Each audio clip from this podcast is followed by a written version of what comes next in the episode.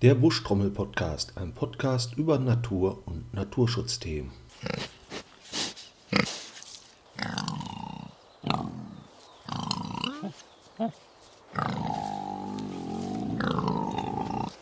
Das waren Wildschweine. Wildschweine brauche ich, glaube ich, nicht groß zu beschreiben. Deswegen werde ich mit einer kleinen Geschichte heute einsteigen. Und zwar das erste Polizeischwein der Welt. Dieses Schwein hieß Luise und wurde in Niedersachsen vom Polizeihauptkommissar Werner Franke zusammen mit Diensthunden ausgebildet und konnte hinterher verschiedene Rauschgifte und Sprengstoffarten erschnüffeln. Luise war nur drei Jahre im Dienst, wurde dann zusammen mit dem Werner Franke entlassen bzw. ist in Pension gegangen, lebte noch bis 1998, hatte diverse Presseauftritte, auch einen Filmauftritt und hat sogar verschiedene Auszeichnungen bekommen. Zum Beispiel vom Bund der Steuerzahler wurde sie zum Sparschwein des Jahres 1986 gekürt, mit der Begründung, sie sei ein idealer Beamter, genügsam und effizient. Luise begnügt sich mit Futter und Stroh als Gehalt und gehe ohne Pension in den Ruhestand. Ja, da bekommt der Begriff Beamtenschwein mal eine positive Konnotation. In der heutigen Folge haben wir zwei Hauptblöcke. Ein Block über das Wildschwein im Allgemeinen und einen Blog zum Thema afrikanische Schweinepest. Wildschweine kommen ursprünglich aus dem eurasischen Raum, also Europa und Asien, teilweise auch in Afrika entlang des Nils und gerade Nordafrika im Bereich des Mittelmeeres. Fehlen tun die Wildschweine eigentlich nur in den Bereichen, wo Wüsten vorkommen, gerade in der Mongolei oder in Gebieten, die einfach zu kalt sind. Gerade die borealen Wälder Nordasiens da die Wildschweine ihre Nahrung größtenteils in der Erde suchen und auch relativ kurze Beine haben, haben sie halt Schwierigkeiten, wenn der Boden gefroren ist oder wenn sehr viel Schnee liegt. Mittlerweile kommen die Wildschweine aber auch auf anderen Kontinenten vor, eigentlich auf jedem anderen Kontinent bis auf die Antarktis. Sie wurden ausgesetzt, haben sich da weiter verbreitet. Die Wildschweine sind unheimlich anpassungsfähig. Deswegen gibt es auch im eurasischen Raum sehr viele Unterarten, die sich an die Gegebenheiten vor Ort speziell angepasst haben. Wir konzentrieren uns heute aber eher auf die mitteleuropäischen Wildschweine. Ein kleiner Disclaimer von weg, ich werde wahrscheinlich nicht drum herum kommen, zwischendurch Jägersprache zu verwenden, also Beschreibungen von Ohren und dergleichen auf ja, Jägersprech. Ich versuche das direkt zu erklären. Falls ich es vergessen sollte, seht mir das bitte nach. Das Wildschwein gehört mit zu den größten heimischen Wildtierarten und auch zu einem der häufigsten. Man geht davon aus, dass es schätzungsweise eine bis 1,6 Millionen Wildschweine in Deutschland gibt. Davon wird auch jedes Jahr ein Großteil geschossen. Man geht so von 35 bis 40 Prozent aus. Das sind dann teilweise 500 bis 600.000 Tiere. Dennoch ist festzustellen, dass die Wildschweine sich immer weiter ausbreiten. Das wird von der Jägerschaft gerne so dargestellt, dass es sich um eine unkontrollierte Ausbreitung handelt. Letztendlich muss man aber sagen, dass die Wildschweine einfach Lebensräume wieder besiedeln. Heutzutage ärgern sich viele Menschen, wenn ihr Garten von Wildschweinen umgegraben wird. Das ging den Menschen früher auch nicht besser. Wildschweine wurden schon immer bejagt, teilweise so intensiv, dass es Bereiche in Europa gab, wo es gar keine Wildschweine mehr gab. Und diese Bereiche haben wir heutzutage auch direkt vor der Haustür, zum Beispiel Thüringen, Sachsen oder Baden-Württemberg. Da sprechen wir dann auch nicht von 17 oder 1800, sondern von 1940. Die Wildschweine breiten sich seitdem sehr stark aus, besiedeln teilweise auch urbane Gebiete mittlerweile. Ein gutes Beispiel dafür ist Berlin, wo man Wildschweine in Parks teilweise auch tagsüber begegnen kann. Natürlich gibt es dann auch Konfliktbereiche, gerade wenn die Wildschweine nachts einen ganzen Garten umgraben, durch Parks schlendern. Gerade Gartenbesitzer sind dann schnell hinterher, dass der Jäger möglichst die Schweine schießen soll, bevor sie in den Garten kommen. Bauern geht es genauso, wenn Felder, gerade Maisfelder verwüstet werden. Auf der anderen Seite gibt es dann tierfreundliche Menschen, die sehr scharf reagieren, wenn da wirklich Wildschweine geschossen werden. Im urbanen Raum ist das nochmal ein bisschen schwieriger. Vor allem sind die Schweine so clever, sie wissen, dass die Jäger nicht im Bereich von Häusern schießen dürfen. Gut, es gibt Ausnahmegenehmigungen, aber in der Regel ist das nicht so. Deswegen ist da eine Tendenz zu sehen, dass die Wildschweine in die urbanen Gebiete einwandern. Da wird es wiederum problematisch, wenn Menschen anfangen, Wildtiere zu füttern. Die verlieren dann ihre natürliche Scheu vom Menschen. Und wenn das dann ganz blöd läuft, kann es dann auch mal Unfälle geben. Gerade Wildschweine sind nicht gerade Leichtgewichte, die können auch ihre ja, 1,50 Meter bis ja, 2 Meter werden und die bringen ein bisschen mehr auf die Waage als ein Mensch. Und wenn ein Wildschwein mal ins Laufen kommt, hält man das auch nicht einfach auf. Um sich das mal vorzustellen, sagen wir, man trifft einen Keiler, der aus irgendeinem Grund schlechte Laune hat und der kommt auf einen zugelaufen. Das heißt, wir haben dann ja, im besten Fall ein 1,75 Meter großes Tier, an die 150 Kilo, was mit 40 km auf uns zugelaufen kommt. Dann hat es noch seine Hauer, also die Eckzähne der Wildschweinmännchen sind gebogen und können auch relativ lang werden. Das Schwein läuft auf uns zu, gibt uns einen mit und im schlimmsten Fall kann es uns das Bein, ja, zerfetzen ist jetzt das falsche Wort, aber so aufschlitzen, dass eine Ader aufgetrennt wird und schon verblutet man. Das passiert nicht häufig. Die meisten Unfälle mit Wildschweinen sind Jagdunfälle. Das heißt, das Wildschwein ist schon irgendwie angeschossen, kämpft um sein Überleben. Der Jäger will den Fangschuss anbringen, also den ja, Gnadenschuss. Und das Wildschwein stürzt sich dann auf ihn. Solche Unfälle sind natürlich eher selten, aber sie vermitteln so ein bisschen, wie ja, gefährlich Wildschweine sein können. Ich persönlich würde die Wildschweine auch immer als gefährlicher ansehen als den Wolf. Erstmal gibt es wesentlich mehr Wildschweine und gerade wenn die jung haben, dann können die auch mal auf einen Menschen losgehen. Wenn wir schon mal beim Nachwuchs sind, äh, die Wildschweine fallen ein bisschen raus, wenn man sich die Reproduktionszahlen ansieht. Die meisten größeren Säugetiere haben relativ wenig Nachwuchs, den sie relativ lange aufziehen. Und es dauert auch eine gewisse Zeit, bis die Weibchen und Männchen geschlechtsreif werden. Die Wildschweine ähneln da eher den Kaninchen, das heißt, die können sich unheimlich schnell verbreiten. Mehrere Jungen und teilweise sind Wildschweinen-Damen schon im selben Jahr geschlechtsreif. Bei den Männchen dauert es meistens ein bisschen länger. Dadurch kommt es dazu, dass Wildschweinrotten, also die Gruppen, sehr groß werden können da teilweise auch noch Tiere dabei sind, die aus dem Vorjahr stammen. Nicht jede Wildschweingruppe ist gleich. Die Standardgruppe besteht eigentlich aus einem Muttertier, den Töchtern und eventuell den Enkeln. Die jungen Männchen, die bilden teilweise Selbstverbände, zumindest im ersten Jahr nach der Trennung von der Mutterrotte. Und hinterher sind die Keiler, also die männlichen Wildschweine, alleine unterwegs und schließen sich nur noch zur Paarungszeit den anderen Gruppen an. Innerhalb der Rotten gibt es natürlich auch eine Rangordnung. Das älteste Muttertier ist in der Regel dann die Leitbache, also die Anführerin der Rotte. Aber auch innerhalb dieser Rotten gerade wenn es dann Junge gibt, gibt es auch unter denen nochmal eine kleine Rangordnung, die die untereinander ausfechten. In den Junggesellengruppen, die unterwegs sind, gibt es auch eine Rangordnung. Innerhalb der Jägerschaft gibt es dann ja so eine ungeschriebene Vorgabe, dass Leitbachen nicht geschossen werden dürfen. Der Hintergrund dafür ist, dass wenn die Leitbache, also die Anführerin, erschossen wird, in der Rotte Chaos ausbricht, dann die Gruppe sich aufteilt, abwandert und dergleichen. Auf der anderen Seite wird immer noch propagiert, dass die Leitbache einen Einfluss auf die Reproduktion hat. Das heißt, dass sie mit erhobenem Zeigefinger dastehen und ihren Töchtern ja verbietet, sich zu paaren.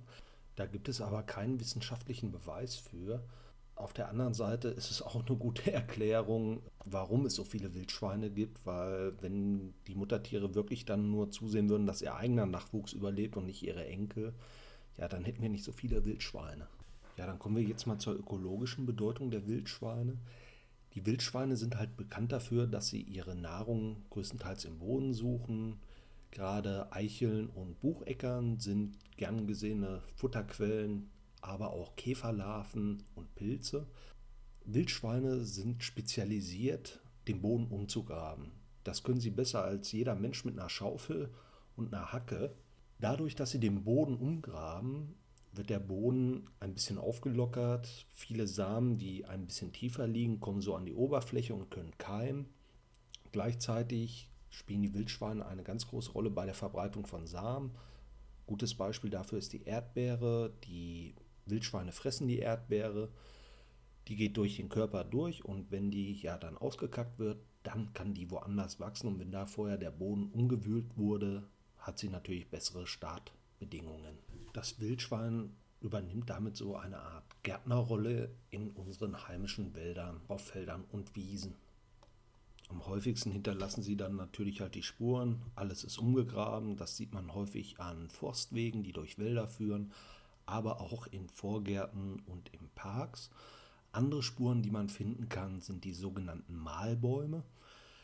Die pinseln die Schweine mit ja, Schlamm an. Also Schweine suhlen sich ja gerne, um Parasiten loszuwerden. Die Schlammkruste, die sich dann auf dem Fell bildet, die reiben sie sich am Baum ab. Gerade wenn so ein Baum über längere Zeit genutzt wird, bildet sich untenrum ein richtig grauer Schlammrest. Teilweise ist die Rinde abgescheuert und man kann auch Spuren vom Gewaff der Keiler finden. Also das Gewaff, das sind diese Hauerzähne, die die haben die sie teilweise dann auch in die Mahlbäume reinhauen, um die auch mal so ein bisschen zu reinigen. Man kann Kotspuren häufig finden, wo die Wildschweine nachts gebuddelt haben. Das sieht in der Regel aus ja, wie eine menschliche Wurst, die in mehrere kleine Quader zerfällt, je nachdem, was die Schweine gefressen haben. Andere Spuren sind natürlich Drittsiegel, die zwei gegenüberliegende Halbmonde haben mit zwei Punkten drunter. Einfach mal auf einem schlammigen Waldweg gucken, ob man da was findet. Was man auch finden kann, das sind die sogenannten Kessel. Wildschweine, wenn die sich ausruhen, graben die sich so kleinere Vertiefungen, wo sie sich dann reinlegen können. Es gibt auch Wurfkessel, da wo die Wildschweine ihre Jungen gebären. Da sollte man aber vorsichtig sein, wenn Mama Wildschwein da gerade mit ihren Jungen drinne ist, dann kann es passieren, dass sie sehr aggressiv reagiert und auf einen losrennt.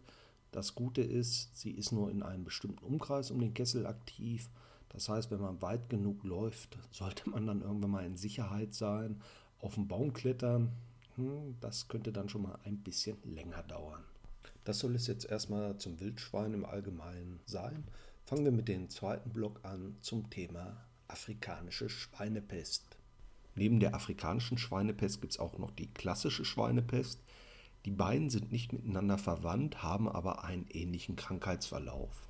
Ein Schwein kann sich zum Beispiel durch einen Zeckenbiss infizieren, aber auch untereinander können die Schweine sich anstecken. Die Schweine sind nun mal gesellige Tiere die miteinander interagieren und wenn auch ein Schwein die Nase läuft, kann die sich halt sehr schnell anstecken. Wildschweine sind aber auch Kannibalen, das heißt, wenn irgendwo ein Wildschwein verendet ist, kann es auch sehr schnell passieren, dass dann ja die eigene Verwandtschaft sich über den Kadaver hermacht und damit auch ansteckt. Der Verlauf der afrikanischen Schweinepest ist für die meisten Wildschweine und auch Hausschweine tödlich. Das heißt, sie bekommen im Laufe der Zeit neben ja, laufender Nase, hohem Fieber auch innere Blutungen. Je nachdem, wie die Krankheit verläuft, unterscheidet man drei Formen. Einmal die perakute Form. Das ist eine Form, wo das Wildschwein in der Regel nach 48 Stunden stirbt. Die akute Form, die ist mit diesem extrem hohen Fieber verbunden, teilweise mit Atemnot, blutigen Durchfall, Erbrechen da beträgt die Sterblichkeit, also die Letalität, noch ca. 90 Prozent. Und dann gibt es noch eine subakute Form. Die Sterblichkeitsrate ist eher als gering anzusehen, aber betrifft halt auch die wenigsten Schweine. Hat der Jäger ein krankes Tier geschossen oder einen Kadaver gefunden, guckt er sich meistens die Organe an, auch das Schwein von außen, ob er irgendwelche Anhaltspunkte findet, ob das Schwein sich infiziert hat. So haben Wildschweine, die sich mit der Schweinepest infiziert haben, oft Blutungen. Das kann man zum Beispiel an den Ohren sehen, wenn diese sich dann so ja, blau-rötlich verfärben. Oder auch an den Nieren. Die sehen dann aus, als ob da einer mit einer Nadel reingestochen hätte. Und wenn der Verdacht besteht, dass sich ein Schwein halt an der afrikanischen Schweinepest oder der klassischen Schweinepest angesteckt hat, dann muss der Jäger auch dem Veterinär vor Ort Bescheid geben. Was die afrikanische Schweinepest so gefährlich macht, ist, dass es für sie keinen Impfstoff gibt. Für die klassische Schweinepest gibt es das. Und ähm, es betrifft halt alle Schweine. Das heißt, wenn ein Jäger nach seiner Jagd in einen Schweinemastbetrieb reingeht und zufällig noch irgendwelche Wildschweinschnodder an den Schuhen hat, kann es passieren, dass er das in den Betrieb einträgt und dass da in kürzester Zeit sehr viele Hausschweine ansteckt und diese dann sterben. In den meisten Schweinemastbetrieben leben die Schweine halt auf engstem Raum und da geht es fast gar nicht ohne Körperkontakt untereinander. Besteht der Verdacht, dass in einem Schweinemastbetrieb die Schweinepest ausgebrochen ist, egal ob die klassische oder die afrikanische Schweinepest, dann werden alle Tiere gekeult, das heißt umgebracht, um eine weitere Ausbreitung zu verhindern. Das Virus ist letztendlich für den Menschen nicht gefährlich. Theoretisch könnte man das Fleisch weiterhin verzehren, aber da gibt es mehrere Bedenken. Schließlich kann ein Virus mutieren und auf den Menschen übergehen. Und wenn die Schweine krank sind, innere Blutung haben und dergleichen, dann hat das natürlich auch eine Auswirkung auf die Qualität des Fleisches. Und wer möchte schon Fleisch essen, was irgendwie seltsam verfärbt ist? Gegen die klassische Schweinepest kann geimpft werden. Das ist bei der afrikanischen Schweinepest noch nicht möglich, auch wenn man da schon sehr lange dran forscht. Die große Gefahr der afrikanischen Schweinepest ist also nicht nur für die heimischen Wildschweine von Bedeutung, sondern auch wirtschaftlich, denn in diesen ähm, ja, Schweinepestbezirken haben die Bauern große Angst, dass es auf ihre Hausschweine übergeht und diese dann gekeult werden müssen. Die afrikanische Schweinepest kommt jetzt auch nicht so überraschend. 2007 gab es den ersten Fall in Georgien am Schwarzen Meer und seitdem hat sich die afrikanische Schweinepest kontinuierlich nach Westeuropa durchgefressen. Am 10. September 2020 gab es dann auch den ersten Fall in Brandenburg. Ja, wie reagiert man jetzt darauf? Man versucht teilweise Zäune zu bauen. Gerade ist man dabei, in Franken einen 500 Kilometer langen Zaun aufzubauen. In Brandenburg hat man einen längeren Zaun aufgebaut. Dänemark hat schon vor einiger Zeit angefangen, an der deutschen Grenze einen Zaun aufzubauen. Das ist ein bisschen kritisch zu sehen. Schließlich verschließt man damit Wanderwege von Tieren. Auf der anderen Seite kann man natürlich auch verstehen, dass man daran interessiert ist, die Ausbreitung aufzuhalten. Eine andere Möglichkeit ist es, Jägern erhöhte äh, Schussgelder zu zahlen. Die wurden zum Beispiel von 20 auf 100 Euro erhöht. Die Schonzeiten, also die Zeiten, wo Tiere nicht geschossen wurden, wurden beim Wildschwein ausgesetzt, damit die Jäger mehr schießen können, um die Wildschweinbestände zu dezimieren und eine Ausbreitung zu verhindern. Das Ganze wird meiner Meinung nach nicht besonders gut klappen. Problematisch ist, dass die Wildschweine auf Bejagung meistens mit noch einer höheren Reproduktion reagieren. Und dann gibt es natürlich auch noch den menschlichen Faktor, der zur Verbreitung beiträgt. So können Jäger zum Beispiel Wildschweinreste einfach im Wald vergraben. Wenn sie das nicht ordentlich machen, kommen halt andere Wildschweine, buddeln das wieder aus und fressen dann die Überreste. Teilweise auch Jagdgäste, die dann ihre Sachen nicht richtig sauber machen. Auch politisch versucht man darauf zu reagieren, dass die Schweinepest kommt. Ganz frisch zum Zeitpunkt dieser Aufnahme hat unsere Bundesministerin für Ernährung und Landwirtschaft, Julia Klöckner, ein neues Jagdgesetz vorgelegt, in dem auch ein ehemaliges Verbot gekippt wird, was es erlaubt, mit ja, Nachtsichtgeräten auf Wildschweinjagd zu gehen. Das wird vom Deutschen Jagdverband sehr kritisch gesehen, weil es auch einen Einfluss auf das Verhalten der Wildschweine hat. Ursprünglich sind Wildschweine tagaktive Tiere gewesen, die durch den Jagddruck der Jahrhunderte immer mehr ja, in die Dämmerungszeit, in die Nachtzeit verdrängt wurden. Und wenn den Wildschweinen das jetzt auch noch genommen wird, indem sie so gesehen rund um die Uhr bejagt werden, könnte es unvorhergesehene Folgen haben, zum Beispiel, dass die Wildschweine noch mehr in die Städte einwandern, wo sie geschützt sind. Meine persönliche Meinung zum Thema afrikanische Schweinepest ist, dass es etwas ganz Normales ist, wenn man hohe Bestände hat, dass sich Krankheiten breit machen. Anderes Beispiel sind wie die Kaninchen, wo regelmäßig der Erreger Myxomatose durch die Reihen fegt und den Bestand dezimiert. Das ist jetzt bei den Wildschweinen genauso. Ich hatte ja zu Beginn der Folge gesagt, dass die Wildschweinpopulationen häufig so dargestellt werden, dass sie sich immer weiter ausbreiten. Normalerweise müssten die Jäger dankbar sein, dass jetzt die Krankheiten durchgehen und die Bestände verringert werden. Problematisch ist das Ganze aus menschlicher Sicht, gerade ökonomischer Hinsicht, dass die ganzen Schweinemastbetriebe bedroht sind. Und es ist halt existenzbedrohend für einen Bauern, wenn er seinen ganzen Betrieb keulen muss und dann ja mit nichts mehr dasteht. Die ganzen Maßnahmen, die getroffen werden, werden lediglich ein Ausbreiten der Schweinepest verlangsamen, aber nicht verhindern können. Solltet ihr mal ein verendetes Tier gefunden haben, stellt sich natürlich die Frage, wen informiert man? Wenn man Glück hat, kennt man den Jagdpächter vor Ort. Wenn man das Glück nicht hat, kann man bei der Polizei nachfragen. Die müssten eigentlich immer Listen da haben, wer für den Jagdbereich zuständig ist. Weiterhin empfehlen kann ich die Tierfund-Kataster-App, also TFK vom Deutschen Jagdverband. Da kann man dann den Ort eingeben und vor Ort wird dann jemand automatisch informiert. Die werde ich euch auch auf der Facebook-Seite verlinken. Ja, und dann soll es das auch für dieses Mal gewesen sein. Wie immer möchte ich mich bei Anomalia Art für das tolle Comic bedanken und diesmal auch bei Günter Tembrock, von dem die Wildschweinlaute am Anfang stammen. Hausmeisterei gibt es soweit nicht, deswegen sage ich einfach mal bis zum nächsten Mal. Tschüss.